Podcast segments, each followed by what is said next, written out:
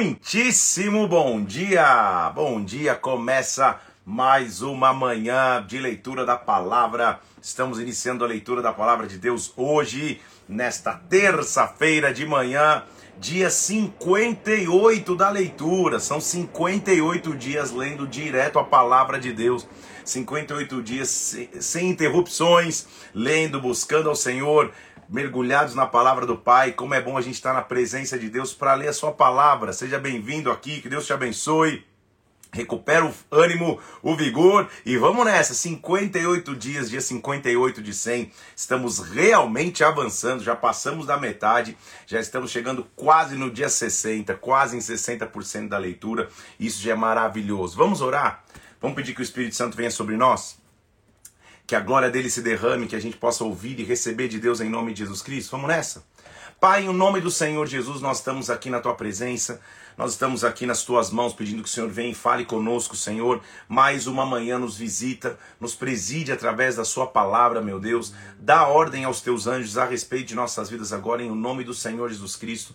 Que o teu Espírito Santo venha, que a tua vontade se manifeste em nós, meu Deus, agora na terra, como já foi manifesta no céu. Nós te louvamos e agradecemos. Abre o nosso entendimento e vem sobre nós nessa manhã, em nome do Senhor Jesus, em nome de Jesus Cristo.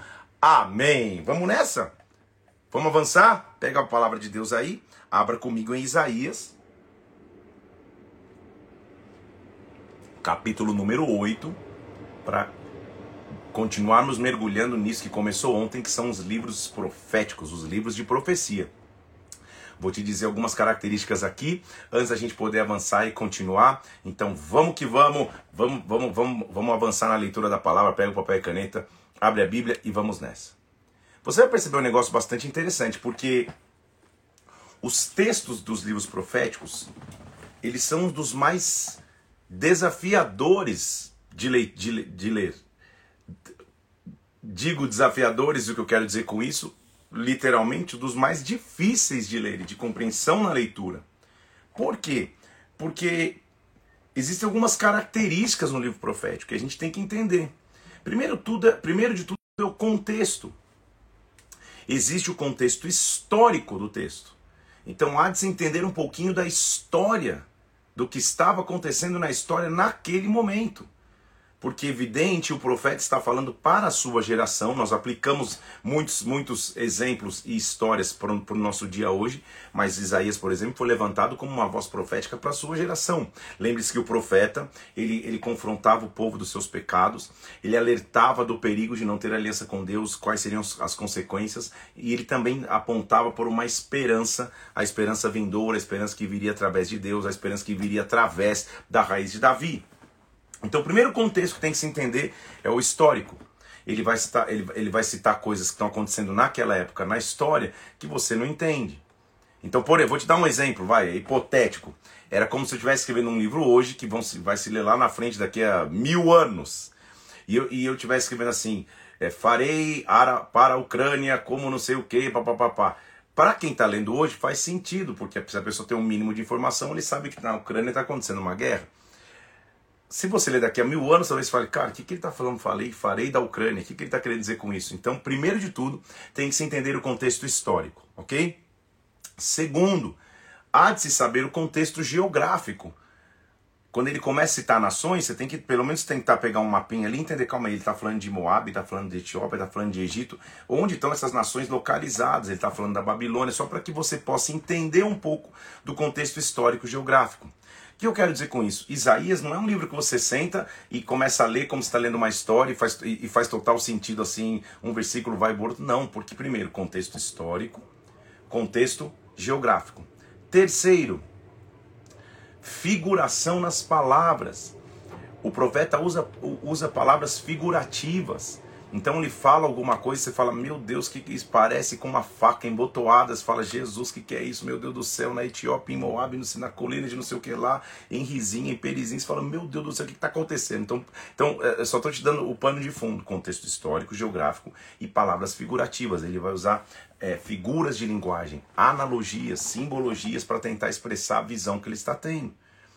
E quarto, e mais importante e desafiador, o contexto profético, porque ele é um profeta. Você já tentou conversar com alguém que é profeta, profeta mesmo? Às vezes não vai fazer tanto sentido o que essa pessoa está dizendo, porque ele tá, é como se ele tivesse numa outra dimensão.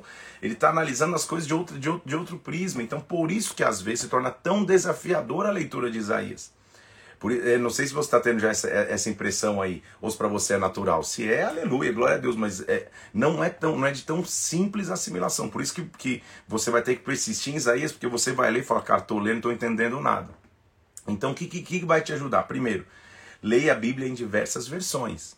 Lê numa versão mais tradicional, lê numa versão tipo mais, mais, mais, mais nova, que vai te esclarecer mais, como por exemplo a NVT, que é uma Bíblia de, de é, é, nova versão transformadora, que, que é quase é, é, é, semelhante a uma linguagem de hoje, mas ela, ela, ela, ela, é muito fiel ao texto. Tem a linguagem de hoje, tem Bíblia a mensagem, tem Bíblias que tem uma linguagem mais contemporânea que talvez vão te ajudar a entender um pouco mais, tá? Primeiro isso. Segundo, é, se você não tem, procure ter uma Bíblia de estudo que você vai ler embaixo os comentários, vai tentar entender um pouco. E terceiro, e mais importante, assiste a live. assiste a live para você tentar é, é, é, analisar um pouquinho dos comentários ou ver um pouco dos meus comentários, tudo bem? Então, só estou te dando esse plano de fundo para a gente agora então entrar em Isaías capítulo 8, considerando então, lembra comigo, contexto histórico, geográfico, a figuração de palavras e o contexto profético. Ele está falando profeticamente. Então vamos lá. Isaías capítulo 8. Já começa com, com tranquilidade. Disse também o Senhor: pega uma ardose, um pedaço de madeira grande e escreve nela de maneira inteligível. Escreve nela de maneira que todos possam ler. Rápido despojo, presa segura. Muitas Bíblias está escrito até, em, até em, em, em é, na linguagem original. E ele já está, nessa minha versão, ele já está colocando a tradução. Mesmo assim, quando você lê, fala rápido despojo, presa segura. O que, que ele está tentando dizer? Então, todo profeta tem as suas doidices proféticas que foram dadas por Deus. Então, escreve um ato profético. O que é um ato profético? É trazer o que você está vendo na profecia para coisas terrenas, para que a assimilação seja mais fácil. Então, Deus está dizendo: pega um pedaço de madeira, escreve como se fosse um outdoor.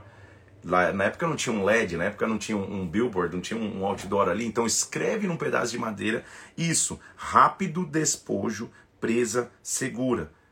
Em outras palavras, o significado literal do que ele pediu para escrever é veloz para saquear, rápido para levar embora. Então, escreva meio que um enigma, um num pedaço de madeira e deixa ali para todo mundo ler. Vai ser veloz para saquear, rápido para levar embora. Era uma figura do que iria acontecer no cativeiro. Lembra que a gente voltou um pouco no tempo agora aqui, né? A nação está dividida, tem Israel e tem Judá, e os assírios iriam levar Israel cativos. Então, é, é, é Deus pede para Isaías já começar a alertar o povo de Israel rápido, veloz para saquear, rápido para levar embora. Escreve num pedaço de madeira.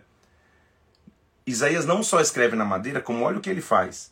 Tomei testemunhas comigo que são fiéis, Urias e Zacarias. Fui ter com a profetisa, versículo 3. Por isso que às vezes você não entende. Quem que é essa profetisa que ele foi ter? Profetisa, ele está falando da sua própria esposa. Esse fui ter no original, fui concebi com ela. Tive um, um relacionamento íntimo com ela. Ela concebeu, deu à luz a um filho. Então me disse o Senhor: coloca o nome de rápido despojo, presa segura. É, é um ato profético. Você imagina o filho do profeta. Ele, ele, ele, ele, ele em hebraico se chamou veloz para saquear, rápido para levar embora. Olha o nível de sacrifício que o profeta tem que estar disposto a fazer. Ele está dizendo, cara, eu vou ter um filho, e para a mensagem ficar tão clara, a criança vai se chamar veloz para saquear, rápido para levar embora. A criança vai carregar a sentença que Deus está trazendo sobre Israel. Se vocês não vão entender assim, vão entender como. É isso que ele estava dizendo. Então ele tem um filho e ele chama o seu filho assim. Por quê? Olha o versículo 4. Porque antes que o menino aprenda a falar, é isso que ele está dizendo. Antes que o menino saiba dizer meu pai e minha mãe, serão levados as riquezas de Damasco e os despojos de Samaria diante do rei da Síria. Então, antes que o menino cresça e aprenda a falar, a Síria vai vir, vai levar embora a Síria, a Damasco e vai levar embora a própria Samaria. Lembra que Israel estava fazendo é, é, parceria comercial, parceria de guerra com a Síria. E a Síria viria para levar os cativos. Então ele está dizendo: o neném nasceu, marca esse neném com esse nome, porque antes que ele saiba falar, o cativeiro vai acontecer. O Senhor falou ainda me dizendo, em vista desse povo ter desprezado as águas de Siloé, por isso que eu estou dizendo, contexto geográfico, contexto histórico. Então vamos ler, por isso que às vezes a gente não entende. Em vista desse povo ter desprezado as águas de Siloé, que correm brandamente, estar se rendendo de medo diante de Rezim e do filho de Remalias, você fala, sangue de Cristo tem poder na terra. Você lê de madrugada, você fala, Siloé, Rezim. então vamos nessa, vai gente. Em vista do povo ter desprezado as águas de Siloé, o que, que é isso? As águas de Siloé eram águas de um ribeiro considerado terapêuticas, considerado águas curadoras, águas da terra de Israel. Só que o povo negou as águas curadoras e estão com medo do, de, de Rezim, filho de Remalias, que é Rezim e Peca, dois reis de povos inimigos que estavam atacando Israel. Ou seja, porque eles não confiaram em Deus. Era mais fácil, né, Isaías, escrever isso. Porque vocês confiaram em Deus, estão com medo do inimigo. Ele escreveu toda essa, toda, toda, toda, toda essa simbologia. Porque vocês não quiseram a água curadora de Israel. Estão com medo dos inimigos. Então, sabe o que vai acontecer? Ao invés de águas curadoras, vai vir sobre vocês, versículo 7, as águas do Eufrates fortes e impetuosas, isto é, o rei da Síria. Então ele, ele toma toda essa, essa, essa, essa, essa na minha época de, de, de prova de redação, é, a gente falava isso de encher linguiça, não sei se existe essa expressão aí, mas ele enche toda essa linguiça pra, só para dizer isso. Ó, porque vocês não confiaram em Deus, tiveram medo do inimigo, a Síria vai atacar vocês. É isso que ele está escrevendo. Vocês não quiseram água de Siloé, vocês tiveram com medo de resinha, de peca, agora vai vir sobre vocês as águas do Eufrate. Vocês trocaram de água, água de tranquilidade, agora água de agitação, o rei da Síria. Ele vai vir, versículo 7, com toda a sua glória, águas que encherão o leito dos rios, transbordarão as suas ribanceiras, ou seja, a Síria vai invadir vocês penetrarão em Judá, até Judá está dizendo, inundando, passando por ele, chegarão até o pescoço, quase. Lembra que a Síria quase leva também cativo o Judá? A gente conhece a história. As alas estendidas do seu exército cobrirão a largura da terra, ó Emanuel. Agora, os povos inimigos estão vindo contra nós. É isso? E olha o que ele diz para os povos inimigos agora. Enfurecei-vos, ó povos. Podem ficar nervosinho aí, mas vocês vão ser despedaçados, versículo 9. Dai ouvidos Todos que vocês são dos países lá de longe. Se cinjam, se vistam. Pode se preparar para a guerra, mas vocês vão ser despedaçados. Se cinjam, vocês vão ser despedaçados. É isso que ele está escrevendo. Podem se levantar inimigos, mas vocês vão ser despedaçados. Por quê? Forjai projetos, eles serão frustrados. Dai ordens, elas não serão cumpridas. Por quê? Porque Deus é conosco. Então, o que está mostrando? Nós confiamos em Deus. Povos inimigos podem tentar se levantar aí, mas Deus vai continuar sendo Deus. Porque assim o Senhor me disse, tendo a forte mão sobre mim, me advertiu que não andasse pelo caminho deste povo, para que eu não tivesse medo do inimigo. Olha aí, versículo 12: Não chameis de conjuração tudo que esse povo chama de conjuração. Aí você fala, cara, o que é conjuração? Você já começa a tropeçar aí, então vamos nessa. Não tenha medo de tudo que o povo te amedronta. É isso que ele está falando. Estou traduzindo a Bíblia para você. Não, não pense que essa conspiração é de verdade conspiração. Versículo ele continua. Não temes, não temais. O que ele teme, não tenha medo do que eles têm medo. Nem tomeis isso por temível. Não viva com medo. É isso que ele está dizendo. Não viva com medo da afronta dos inimigos. Porque ao Senhor dos exércitos, a ele santificai. Seja o vosso temor a ele ele o vosso espanto. Na verdade, vocês têm que temer a Deus, não os inimigos, porque vocês estão distante de Deus, é isso que ele está dizendo. Ele vos será santuário, mas ele também vai ser pedra de tropeço, rocha de ofensa às duas casas de Israel, laço e armadilha aos moradores de Jerusalém. Então, o que, que Isaías está tentando dizer? Traduzindo Isaías para você, o que, que ele está falando? Olha, vocês estão com medo dos inimigos? Dos inimigos você não tem que ter medo. Na verdade, a gente tinha que ter medo do Senhor, porque nós estamos distante dele. Lembra que o profeta ele confronta o pecado? É dele que a gente tem que ter medo, porque ele vai se levantar contra as duas, a, a, as duas casas de Israel, Israel e Judá. Ele que vai vir contra nós. Ele, a gente, ele que vai ser nossa pedra de tropeço, porque a gente está ferindo aliança com ele. Muitos dentre eles tropeçarão e cairão. Serão quebrantados, enlaçados e presos, os moradores das, da, das duas casas de Israel. Israel e Judá ia ser levado cativo, isso que ele está dizendo. Faz o seguinte você, versículo 16, resguardo o testemunho, sela a lei no coração dos meus discípulos. Esperarei no Senhor, que esconde o seu rosto da casa de Jacó, a ele aguardarei. Eu quero ter aliança com Deus. A casa de Israel está tá, tá se corrompendo, mas eu quero ter aliança com Deus. Eis-me aqui os filhos que o Senhor me deu, para sinais e para maravilhas em Israel, da parte do Senhor dos exércitos que habita no Monte Sião. Está aqui os meus filhos. Sabe o que está dizendo? Eu estou dando nome aos meus filhos, inclusive daquilo que Deus vai fazer. Está aqui, eles são, eles são as testemunhas. Quando vos disserem consultar necromantes e adivinhos, que cheiam e murmuram, que falam baixinho, que ficam contando história. Calma aí, por que vocês não consultam o povo de Deus? A favor dos vivos vão se consultar os mortos. Por que, vocês estão se entregando à idolatria? É isso que Isaías está dizendo. Por que vocês estão consultando adivinhos, necromantes, cara que fala com o morto? Consultem a Deus. Olha o que ele diz: a lei e ao testemunho. Vamos lembrar da lei e dos mandamentos. Vamos lembrar da lei daquilo que Deus nos deu. Se ele não nos falarem dessa maneira, jamais verão amanhecer. Vamos voltar à essência. É isso que Isaías está dizendo. Vamos voltar à lei e ao mandamento que a gente tem.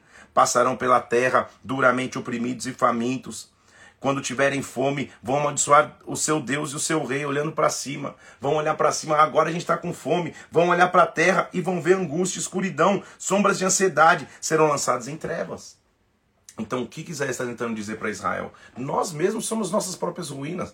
O inimigo pode fazer planos, mas Deus é maior. Faz planos aí. Pode se, pode se vestir inimigo, mas vocês vão ser despedaçados. A nossa treta aqui é com o próprio Deus, porque a gente está se afastando de Deus. É isso que Isaías está dizendo. Mas é maravilhoso ver que todo profeta aponta para um caminho de esperança. E olha o caminho de esperança que ele vai mostrar no capítulo 9. Para a terra que estava aflita, não continuará a obscuridade. Para a terra que estava em trevas, as trevas não vão continuar. Nos primeiros tempos, Houve guerra, houve dificuldade em Zebulon e Naphtali, ou seja, nas tribos de Israel. Mas nos últimos dias tornará glorioso o caminho do mar, além do Jordão, Galiléia dos gentios. O que, ele está dizendo? Um caminho glorioso vem e começa no Jordão. Quem que se levantou para ser batizado no Jordão? Na Galiléia dos gentios, da região da Galiléia, mas que também se estendeu aos gentios. Olha o que ele vai dizer, esse versículo é conhecido, se lê muito nos cultos de Natal. O povo que andava em trevas viu grande luz. Os que estavam na região da sombra da morte, aqueles resplandeceu-lhe uma luz. Senhor, tem multiplicado este povo a alegria. Aumentaste, alegram-se diante de ti, como se alegram na colheita, como exultam quando reparte os despojos, os, os, resultados da batalha, porque o Senhor quebrou o jugo que pesava sobre eles, a vara que feriu os ombros, o cetro do opressor, como no dia dos midianitas. Porque toda bota com que anda o guerreiro no tumulto da batalha, toda veste em sangue será queimada. A gente vai, não vai precisar usar, usar mais veste de guerra. Por isso, que, é, por isso que eu te disse que Isaías é desafiador. Ele está falando primeiro para a sua geração ali. Gente, é melhor se acertar com Deus. Nossa guerra é com Deus, na verdade, não contra os inimigos. De repente ele pega um, um, um, uma máquina do tempo aí já está lá na frente vendo, calma aí, o povo que estava em trevas, na verdade, tem uma grande esperança. Tem uma grande esperança. Porque ele já está lá na frente. Olha o que ele diz, versículo 6 porque um menino nos nasceu, um filho se nos deu. O governo está sobre os seus ombros, e o seu nome será Maravilhoso Conselheiro, Deus Forte, Pai da Eternidade, Príncipe da Paz. Ele já pula lá para frente e fala: Calma, sabe o que eu estou vendo? É um menino, mas é um menino que se tornou rei. É um menino que tem toda a autoridade. Essa é uma das afirmações mais importantes da Bíblia. Como que o Messias se torna um homem esse é um dos momentos mais poéticos e proféticos das Escrituras. Quando ele está dizendo, calma aí, o Rei dos Reis, o Senhor dos Senhores, o Deus que é forte, assumiu forma de carne em um menino. Ele não surge como um grande homem, já forte estabelecido. Ele, ele vem como um menino para realmente mostrar um novo nascimento. Para realmente mostrar que nele nós passamos por todas as fases de crescimento do recém-nascido dependente dos pais, a criança que começa a depender e também começa a ganhar independência, ao adolescente, ao jovem, ao adulto. Em Deus nossa vida cresce, é como um novo nascimento. Ele jamais poderia nos propor um novo nascimento, um nascer de novo, se ele mesmo não viesse como um menino, para mostrar que um menino, um, um recém-nascido, poderia carregar a glória e poderia ser o próprio Deus. E olha as características que ele diz: primeiro, o governo está sobre os seus ombros. Ombro na Bíblia é, é referência ao local da patente dos soldados, ao ombro que carrega cargas, o governo, a autoridade está sobre os seus ombros. E olha o que ele vai ser, se você estiver anotando aí: maravilhoso conselheiro. Isso expressa a sua habilidade de guiar e conduzir.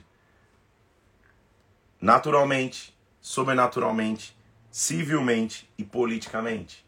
Ele guia em todas as áreas de nossas vidas. Ele é maravilhoso conselheiro. Dele vem os conselhos, dele vem a instrução. É ele que me guia.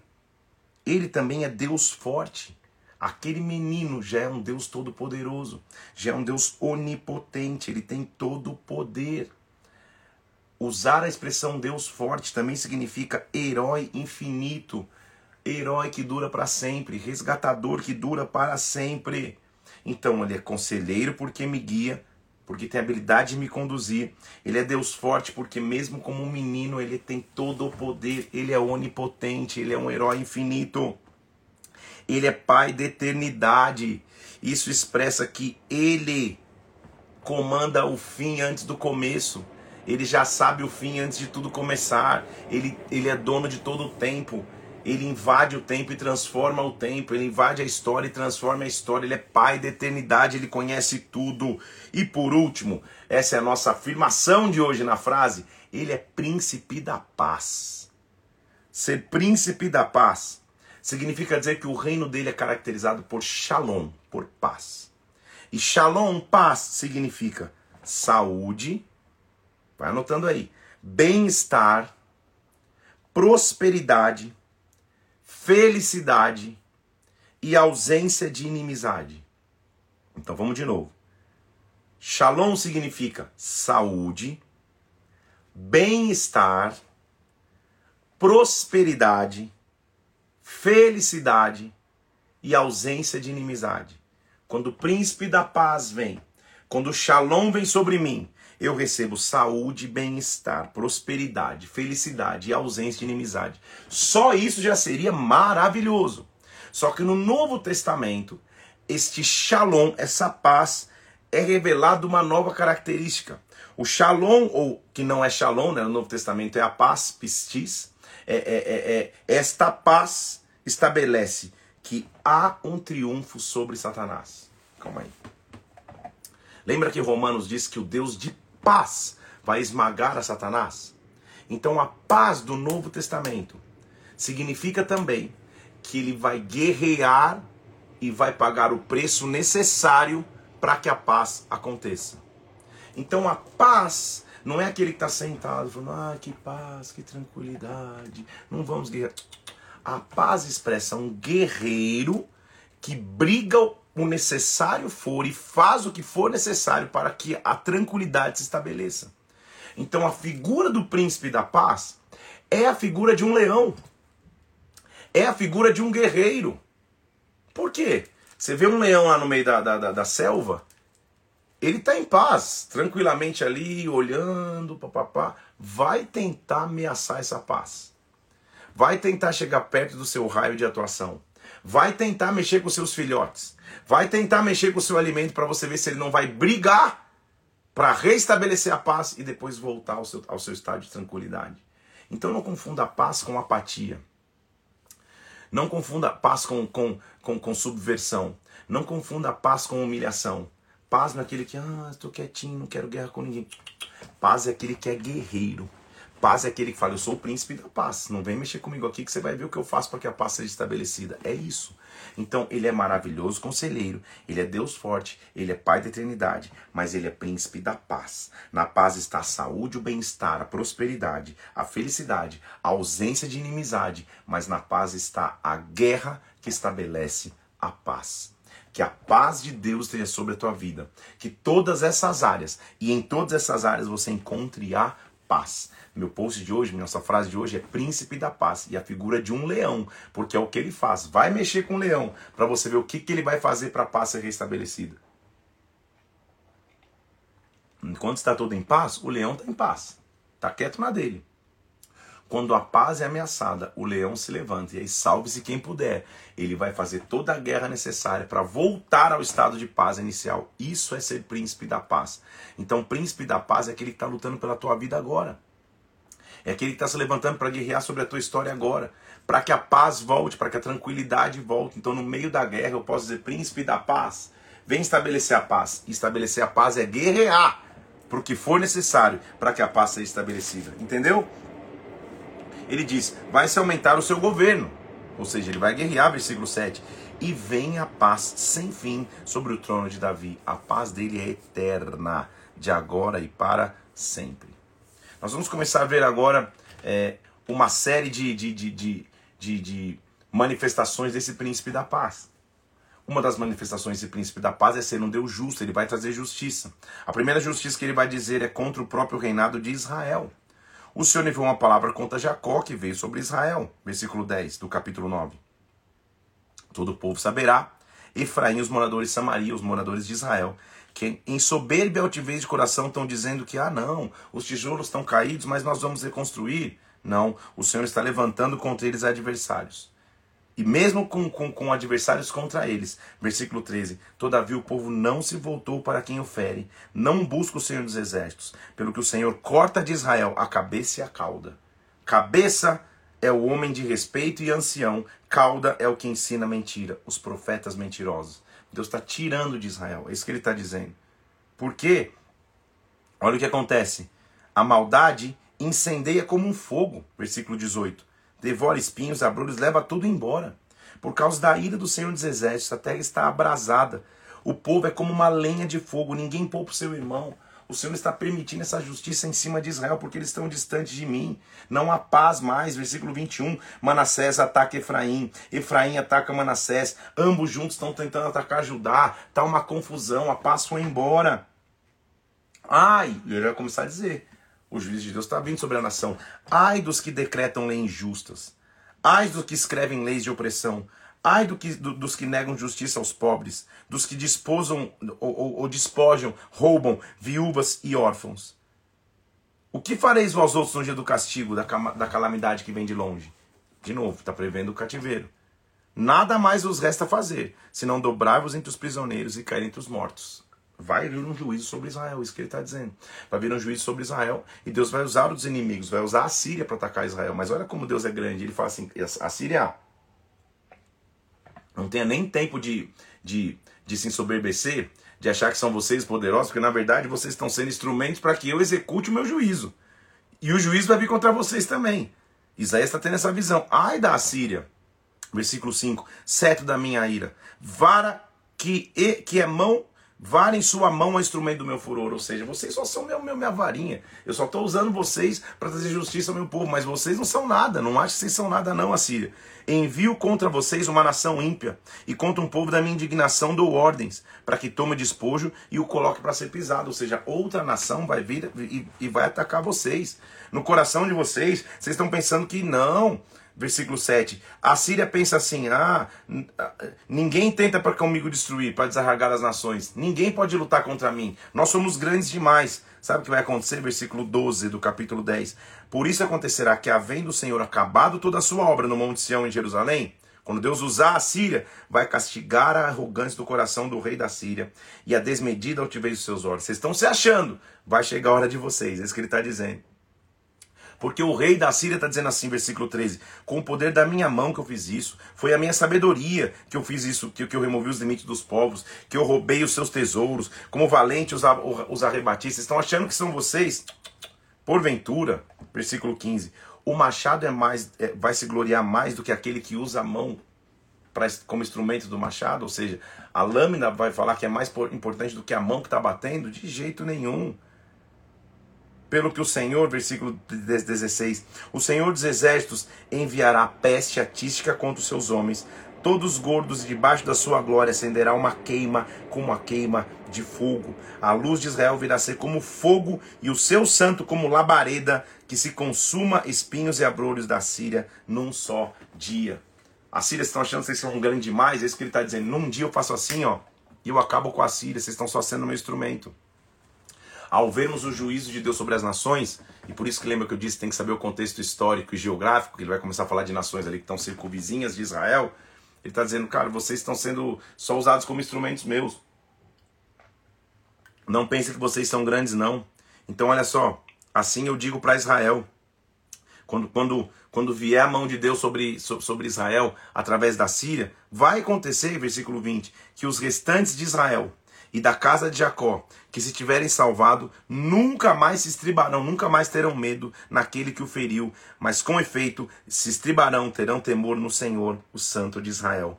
Os restantes se converterão ao Deus forte, sim, os restantes de Jacó vai haver um remanescente. Ele está ele tá, ele tá prevendo. remanescente não é só aquele que ficaria em Samaria, mas aquele que iria para o cativeiro assírio, mas seria salvo, sobreviveria. Este remanescente, versículo 22, porque ainda que o teu povo, ó Israel, seja como a areia do mar, do mar, o restante se converterá, destruição será determinada, transbordando de justiça. Vai só ter um pouquinho uma destruição, e essa será determinada.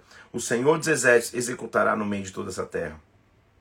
Agora, assim diz o Senhor dos Exércitos ao povo que habita em Sião. Não temas, versículo 24, a Síria, quando te ferir com vara, porque daqui a bem pouco se cumprirá a minha indignação e a minha ira para consumir eu posso derrubar a Síria também. O Senhor dos Exércitos estará contra a Síria um flagelo, como na matança em Midian, na, na, na, na, rocha em Horebe. A sua vara estará sobre o mar, ele levantará como fez no Egito. E naquele dia, Israel, o peso do teu pescoço será tirado, do teu ombro será tirado, o jugo do teu pescoço, o jugo será despedaçado por causa da gordura. Eis versículo 33, que o Senhor dos Exércitos cortará os ramos com violência, cortará os ferros e as brenhas da floresta, da floresta, e o Líbano cairá pela mão de um poderoso. Ou seja, a Síria, vocês estão sendo só instrumentos, tá? Vocês, é, é, vocês acham que tem todo o poder. Na verdade, vai ter um remanescente. E é interessante falar de remanescente, porque remanescente é aquele que vai restar, que vai sobrar. Seja ficando na Síria, seja indo para o cativeiro, Deus vai cuidar de remanescente. E a figura do remanescente era a figura daquele de um tronco sem vida.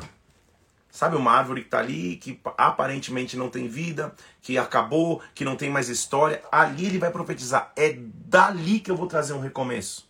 Muitas áreas de nossas vidas, Você talvez está tá dando para o inimigo muito crédito e Deus está falando: não, não, não, não. O inimigo ele tem, que, ele, ele, tem que se curvar ao poder das minhas mãos. Vai acabar o tempo de domínio do inimigo sobre, sobre a tua vida. E quando restar só um toco ali sem vida, sabe? Um toco de árvore. Não há mais esperança. Então Deus vai trazer um renovo. E olha o renovo de Isaías capítulo 11. Do tronco de Jessé sairá um rebento e das suas raízes um renovo do tronco de Gessé. O que é tronco de Gessé, gente? Gessé é o pai de Davi. Estão comigo aqui? Gessé é a raiz de Davi. Obed teve Gessé, que teve Davi. Então calma aí. Do tronco de Gessé, da raiz de Davi, vai brotar um renovo. Quem é esse renovo? De quem ele está dizendo? Repousará sobre ele, versículo 11, versículo 2 do capítulo 11. Repousará sobre ele o Espírito do Senhor o espírito de sabedoria, de entendimento, o espírito de conselho, de fortaleza, o espírito de conhecimento e de temor do Senhor. São sete espíritos que mostram a plenitude de Deus. Então, o espírito do Senhor, sabedoria, entendimento, conselho, fortaleza, conhecimento e temor. Sete espíritos. A plenitude de Deus vai repousar sobre o rebento de Jessé.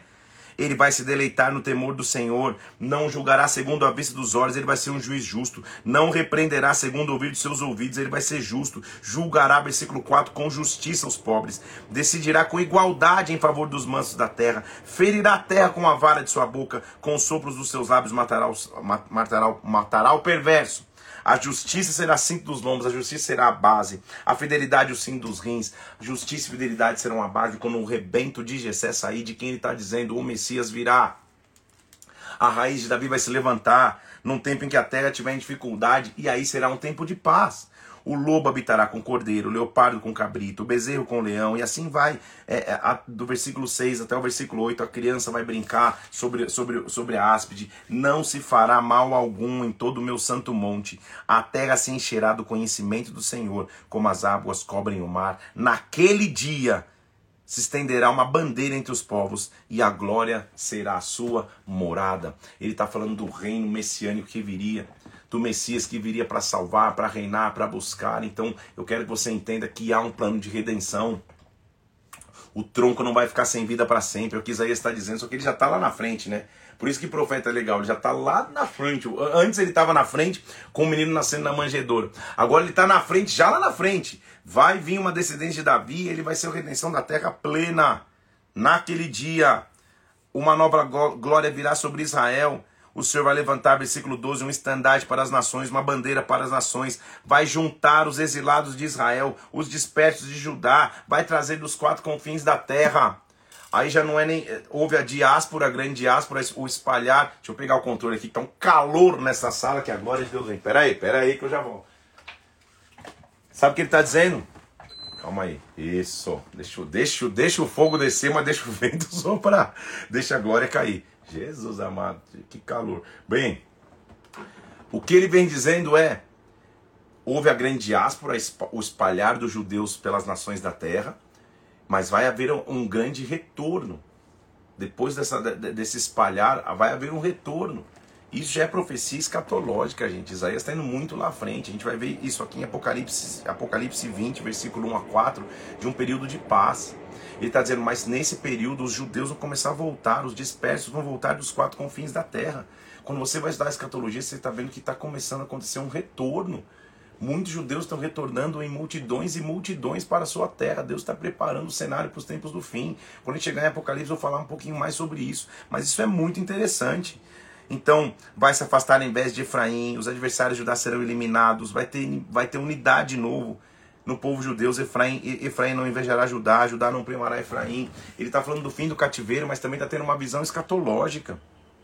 Antes, versículo 14: voarão para sobre os ombros dos filisteus ao ocidente, eles vão vir voando. Meu Deus, é, o, povo, o povo no cativeiro voltou andando. Ele já está vendo, gente, eu estou vendo gente voando para voltar para Israel. Está tendo visões do que seria isso. Depois pesquisa aí o retorno dos judeus para, para, para a sua terra. Como que está tendo aviões e aviões e aviões, pessoas voando cheias de, de, judeus voltando para a sua terra. Então a profecia escatológica. Haverá caminho plano também para o restante do povo, é gente voltando pelo ar, é gente voltando pela terra, que for deixado da Síria, como houve para Israel no dia que subiu do Egito. De novo, é um segundo êxodo, é o êxodo voltando, do povo voltando. Eles estão voltando do cativeiro para Israel. Aquele será um dia de alegria. De novo, ele está falando do fim do cativeiro e a gente analisa escatologicamente também. Tá, tá, eu, eu, eu imagino que você esteja conseguindo entender. Orarás naquele dia, graças te dou, Senhor, porque mesmo que o Senhor tenha cirado contra mim, tua ira se retirou, chegou a tua consolação. Eis que Deus é minha salvação, confiarei e não temerei, porque o Senhor Deus é minha força e o meu cântico, ele se tornou a minha salvação.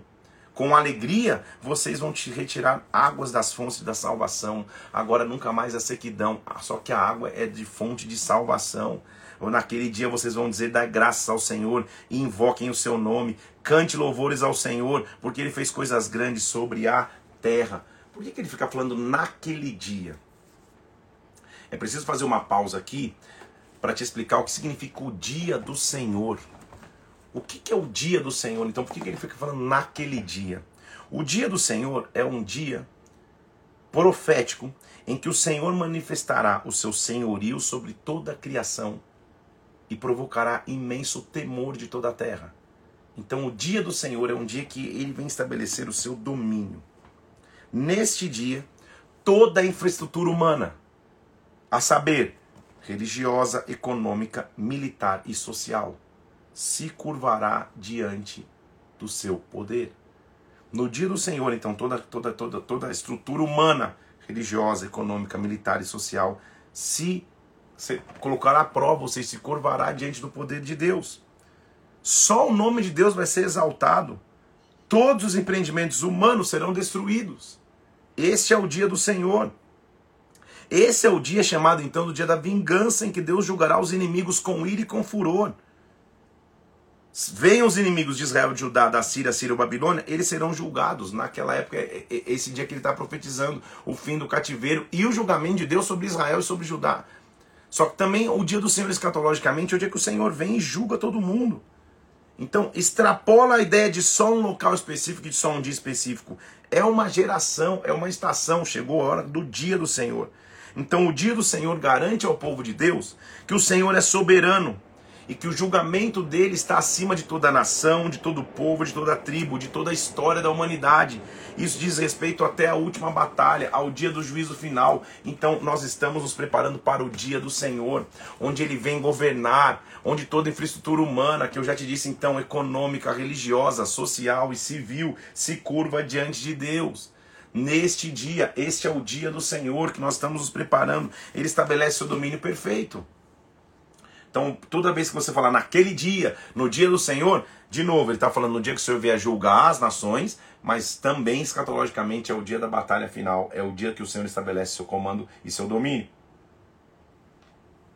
Ele vai continuar então nos próximos capítulos aqui, que nós vamos até o 21 hoje, por isso que é importante conhecer o contexto histórico e geográfico, ele vai falar juízos específicos sobre cada nação circunvizinha. A primeira grande que ele vai dizer é contra a Babilônia. Babilônia iria ser o, o, opressor de Judá no cativeiro e naquela época a nação mais imponente da terra. Como que você imagina a maior potência na terra caindo? É impossível cair. Não. Quando Deus põe a mão, ele controla todas as nações.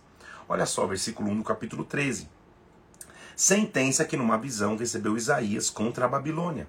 Ele está dizendo: levante uma bandeira sobre um monte, coloca um estandarte sobre um monte, levanta a voz, ou seja, avisa Acenai com a mão para quem pelas portas dos tiranos. Avisa que está vindo um juízo. Eu dei ordem aos meus consagrados, chamei os meus valentes para executarem minha ira, os que com exultação se orgulham. Já se ouve sobre os montes o rumor de como de muito povo, o clamor de muitos reinos, de nações já congregadas, o Senhor dos exércitos passa a revista às tropas de guerra. O Senhor está levantando as nações. O Senhor está preparando um ruído de guerra. Já vem de um país remoto, desde a extremidade do céu o Senhor os instrumentos da sua indignação para destruir a terra. Uivai, está perto o dia do Senhor. Já te falei o que é o dia do Senhor.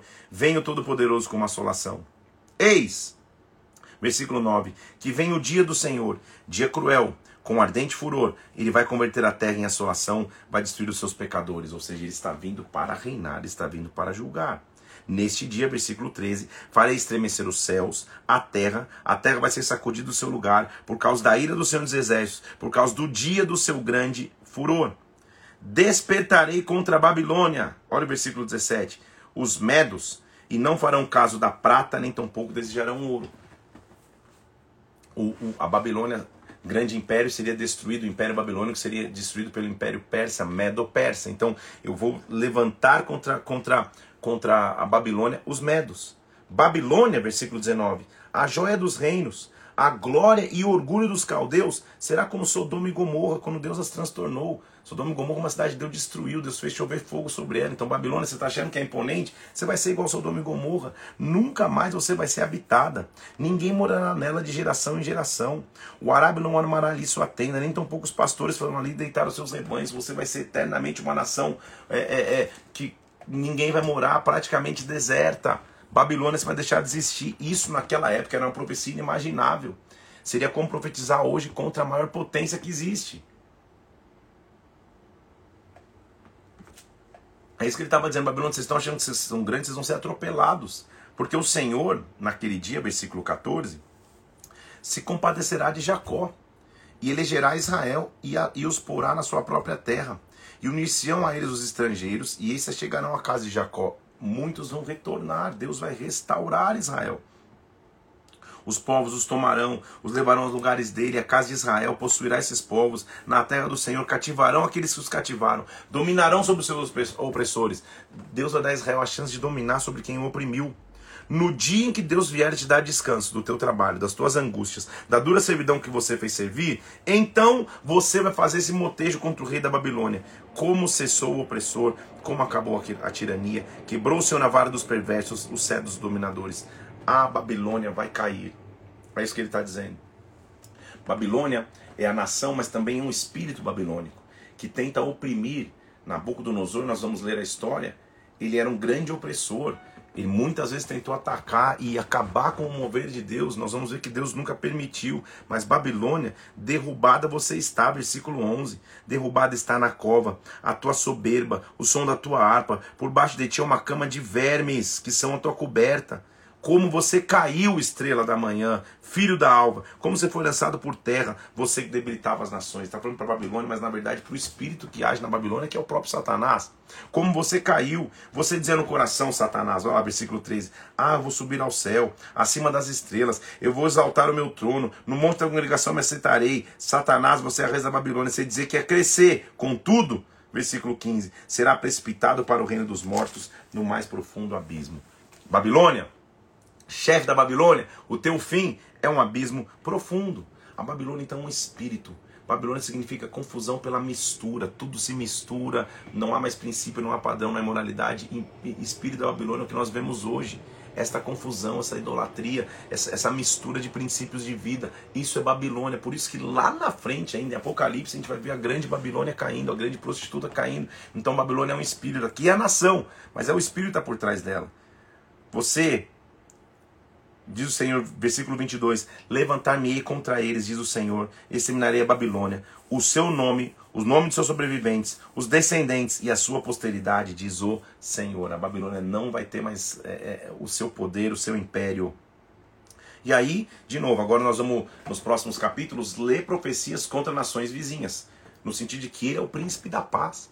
Ele faz o que for para restabelecer a paz. Então vai vir primeiro profecia contra os assírios. É um pouco repetitivo, então eu vou ler a você, mas só para você entender. Profecia contra os assírios. As, como jurou o Senhor dos Exércitos, dizendo: Como eu pensei, assim vai acontecer, como eu determinei, vai se efetuar. Não importa o tamanho da nação, quebrantarei a Síria na minha terra, nas minhas montanhas a pisarei, para que o seu jugo se aparte de Israel e a sua carga se desvie dos ombros dele. Eu vou ferir os assírios. Vou ferir também os filisteus. Versículo 29. Não te alegres, toda Filístia, por estar quebrada a vara que te feria porque da estipe da cobra sairá uma áspide, a cobra vai gerar uma outra cobra, e o seu fruto será uma serpente voadora. Uiva, grita, Filístia, versículo 31. Toda a terra treme, porque do norte vem uma fumaça e não há quem se afaste das tuas fileiras. Ou seja, está vindo do norte o inimigo vai acabar com você, Filisteu. Moabe também. Certamente, versículo 1 do capítulo 15, numa noite só foi assolada Ar de Moabe, ela está destruída. Numa noite só foi, foi assolada Kir de Moabe, ela será destruída. Por isso tem um contexto geográfico, você tem que saber o nome dessas cidades, onde elas estão localizadas. Isso é olhando o mapa, gente. Sobe-se ao templo e a Dimon, de bom, perdão, para os altos para chorar. Os montes Nebos e Medeba lamentam Moabe. Todas as cabeças se tornaram calvas, toda a barba é rapada. Vocês vão passar vergonhas, vão ter cabeças raspadas, barbas raspadas. Moabe vai, as pessoas vão andar gritando, chorando dentro de você. O meu coração está clamando, na verdade, por causa de Moabe, porque virá sobre Moabe, versículo 8, pranto rodeia os limites de Moabe, vocês vão chorar. Só que no meio dessa, dessa destruição, versículo 5, um trono se firme, 5 do capítulo 16, um trono se firmará em benignidade, sobre ele o tabernáculo de Davi, se assentará com fidelidade um que julgue, busque juízo e não tarde em fazer justiça. Moab, vocês vão ter atacados, e ao serem atacados, um trono de Davi vai se estabelecer, um trono de Davi vai reinar. Deus vai acabar com os inimigos ao redor. Ele continua, versículo 1 do capítulo 17. Agora a sentença é contra Damasco, capital da Síria, e Efraim. Lembra que Síria e Efraim, que é do povo de Israel, Síria e Israel estavam com, concomunados, reunidos? Vai vir sobre vocês também sentenças. A fortaleza de Efraim desaparecerá, versículo 3. Também o reino de Damasco e o restante da Síria serão como a glória dos filhos de Israel, diz o Senhor. Naquele dia, a glória do Senhor será apagada e a gordura da sua carne desaparecerá.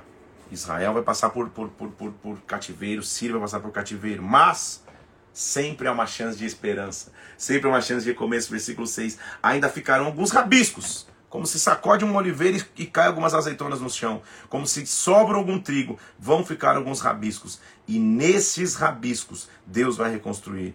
Olha o que ele diz. Uh, versículo 9. Naquele dia serão suas cidades como, como os lugares abonados do bosque. Naquele dia haverá assolação, porque vocês esqueceram do Deus, do Deus e não se lembraram da rocha da sua salvação. Vocês vão plantar, vão crescer para florescer, mas o inimigo virá e causará dores incalculáveis. Versículo 11. Ai do bramido dos grandes povos. As nações vão rugir.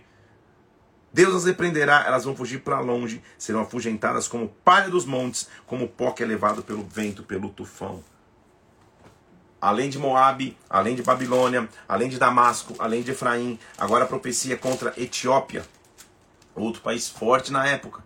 Ai da terra opa, onde há o roçar de muitas asas de insetos. Deus envia embaixadores pelo mar, porque Etiópia tinha um, um, um trânsito mercantil muito forte. De novo, ai de vocês, porque assim diz o Senhor: eu estou olhando da minha morada Estou calmo com o ardor quieto do sol, resplandecente. Estou quieto na minha, mas eu sou príncipe da paz. Uma hora eu vou me levantar. Naquele tempo, versículo 7, será levado um presente ao Senhor dos Exércitos. Um povo terrível, de pele brunida, de pele lisa, de perto e de longe, uma nação poderosa, esmagadora. É, aos rios se dividem ao lugar do nome do Senhor dos Exércitos, ao Monte Sião. De novo, a Etiópia será julgada. Também será julgado o Egito, sentença contra o Egito. O Senhor vem cavalgando numa nuvem ligeira, vem diante do Egito. Cada um vai lutar contra seu irmão, e os egípcios vai serão. Versículo 3. Entregarei, versículo 4, os egípcios nas mãos de um senhor duro, um rei feroz dominará. Historicamente, ou a invasão da Etiópia, ou a invasão da própria Assíria. Vocês vão ser entregues. O Nilo vai secar, os canais vão exalar mau cheiro. O Egito vai sofrer. Você vai ler todo o capítulo 18, você vai ver isso. Capítulo 20, mais uma vez, cativeiro dos egípcios e dos etíopes. Falou mais uma vez, versículo 1, no tempo de Sargão, rei da Síria, veio Asdod, guerreou e a tomou. O Senhor falou por intermédio de Isaías, dizendo, vai, solta dos teus lombos um pano grosseiro, tira os pés do calçado, e assim Isaías fez. Isaías é muito doido, né? Primeiro ele dá o nome do filho dele, de, de, de, de cativeiro, agora Deus fala, faz um, um ato profético, tira o teu pano de saco, tira as tuas vestes, tira as tuas sandálias, sai andando nu. E Isaías profeticamente sai andando nu pela cidade. Olha o que ele diz: assim vai acontecer. Olha só o versículo 3: Assim diz o Senhor. Assim como Isaías, meu servo, andou três anos, três anos, sem roupa e sem sapato, assim o rei da Síria levará presos do Egito os exilados da Etiópia, moços, velhos, com as nádegas descobertas para a vergonha do Egito. Ele continua profetizando agora no capítulo 21 contra a Babilônia. De novo, dura visão me foi anunciada. O pérfido, o injusto, continua procedendo injustamente. O destruidor continua destruindo. Os meus lombos estão cheios de angústias. Dores se apoderam de mim. Eu estou sentindo a dor como intercessor do que vai acontecer com vocês. Põe-se à mesa, estenda-se tapete, levante-se em príncipes, untam seus escudos, porque assim diz o Senhor. Vai, põe o atalai. E ele diz o que está vendo. Está vindo um ataque contra a Babilônia. Quando ele vira uma tropa de cavaleiros, grite. Então se ergueu a voz, versículo 9, porque viu uma tropa de homens, e a voz disse: Caiu, caiu a Babilônia, todas as imagens de escultura dos seus deuses já estão despedaçadas por terra. A Babilônia ser atravessada de novo. Dumã, que é Edom, mesma coisa, seria atravessada. Arábia, mesma coisa, versículo 13, seria tocada. E por último, opa, já, não, já, já, já, tô no, já, já no 21, no, vamos terminar aqui, não vou entrar no 22. A Arábia também seria atacada, fugindo diante de espadas, com flecheiros, e assim será o seu diminuto, porque assim diz o Senhor de Israel. Isaías, então, o que, que ele está mostrando com, com tudo isso, minha gente? Que o príncipe da paz vai começar a estabelecer paz. Eu, eu sei sim que é uma leitura robusta, eu sei sim que é uma leitura complexa, só que a gente já está 58 dias lendo a palavra. Não começamos ontem. Então respeita a minha história, você pode dizer. Hashtag respeito 58 dias. É mais difícil, eu sei. É menos muito, não é poético como era Provérbios, como era Salmos. É profético, histórico, geográfico e figurativo. Então realmente é, é, é, é, é feijoada. Mas você tem que entender o todo. Não procure, se você ainda não é um leitor experiente, ler e entender tudo. Ah, tá falando disso, disso, daquilo. Entenda o todo que é. Ele é príncipe da paz. E todas as nações que hoje se acham grandes ao lado dele, se ele faz assim, essa nação se destrói. Essa nação acaba. Ele é príncipe da paz. Ele faz o que for necessário para ser paz. Então não se assuste quando você vê nessa geração grandes nações subindo e descendo. Por quê? Porque Deus está acima de todas as nações. Todas as nações da terra que acham que pode, que pode ser maiores do que Deus, deixa Deus se levantar. Babilônia um dia caiu, Assíria um dia caiu, Etiópia um dia caiu. O que, que você escuta hoje de Assíria, de Babilônia, de Etiópia, de Moabe, de Edom, nações que antes eram gigantes? O que, que você vai escutar lá na frente de nações que, que, que ao longo de, de impérios que caíram? Nenhum império subsistiu mais do que Deus. Nenhum império subsistiu mais do que o Senhor. Então, meu irmão, se impérios, se nações não puderam comparar-se com o poder de Deus, imagina a luta que está passando agora. Então não tenha medo da luta que está passando agora. Os impérios vão cair, a Babilônia vai cair. Essa live é uma live escatológica, inclusive. Nós vamos chegar em Apocalipse, nós vamos ver. Procure da escatologia. Nós é, é, da Igreja Bola de Neve, se você está aqui é da Igreja Bola de Neve, nós temos um privilégio, nós temos um Instituto Global, ensinado pelo apóstolo Rina, que está falando justamente sobre os tempos do fim, sobre as profecias de Jesus no tempo do fim, sobre o que nós estamos vendo no tempo do fim. Mas que você tem que ler com Isaías então? Não é um livrinho para você ler para, ah, nossa, vou... não, não, não. É um livro para você ler entendendo todo o contexto histórico, geográfico, figurativo e profético. Quando nós estamos vendo o cenário profético mostra Deus mais uma vez está estabelecendo seu reinado.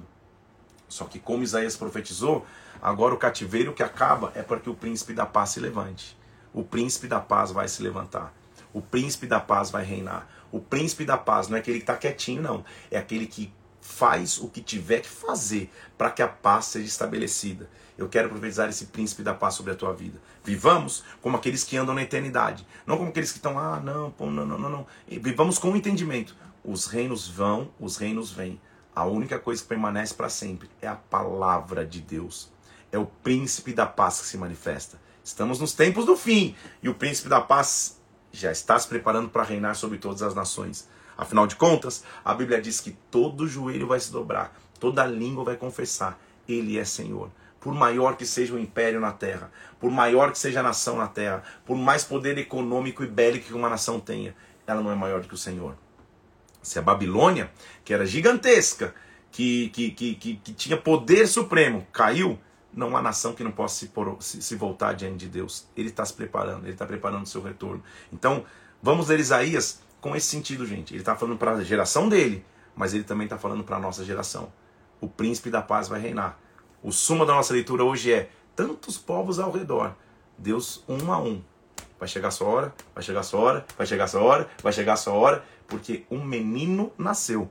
É menino, mas ele é rei. Deus forte, maravilhoso conselheiro, Pai da eternidade, príncipe da paz. Vou terminar a live de hoje, vou subir aqui, assiste, reassiste e vou subir uma arte de um leão está dizendo príncipe da paz. Ele faz o que for para que a paz seja estabelecida sobre a tua vida. Que Deus te abençoe, que a glória dele venha sobre a tua vida, que a glória dele venha sobre a tua história, que você tenha um dia muitíssimo abençoado, que a presença de Deus venha sobre você.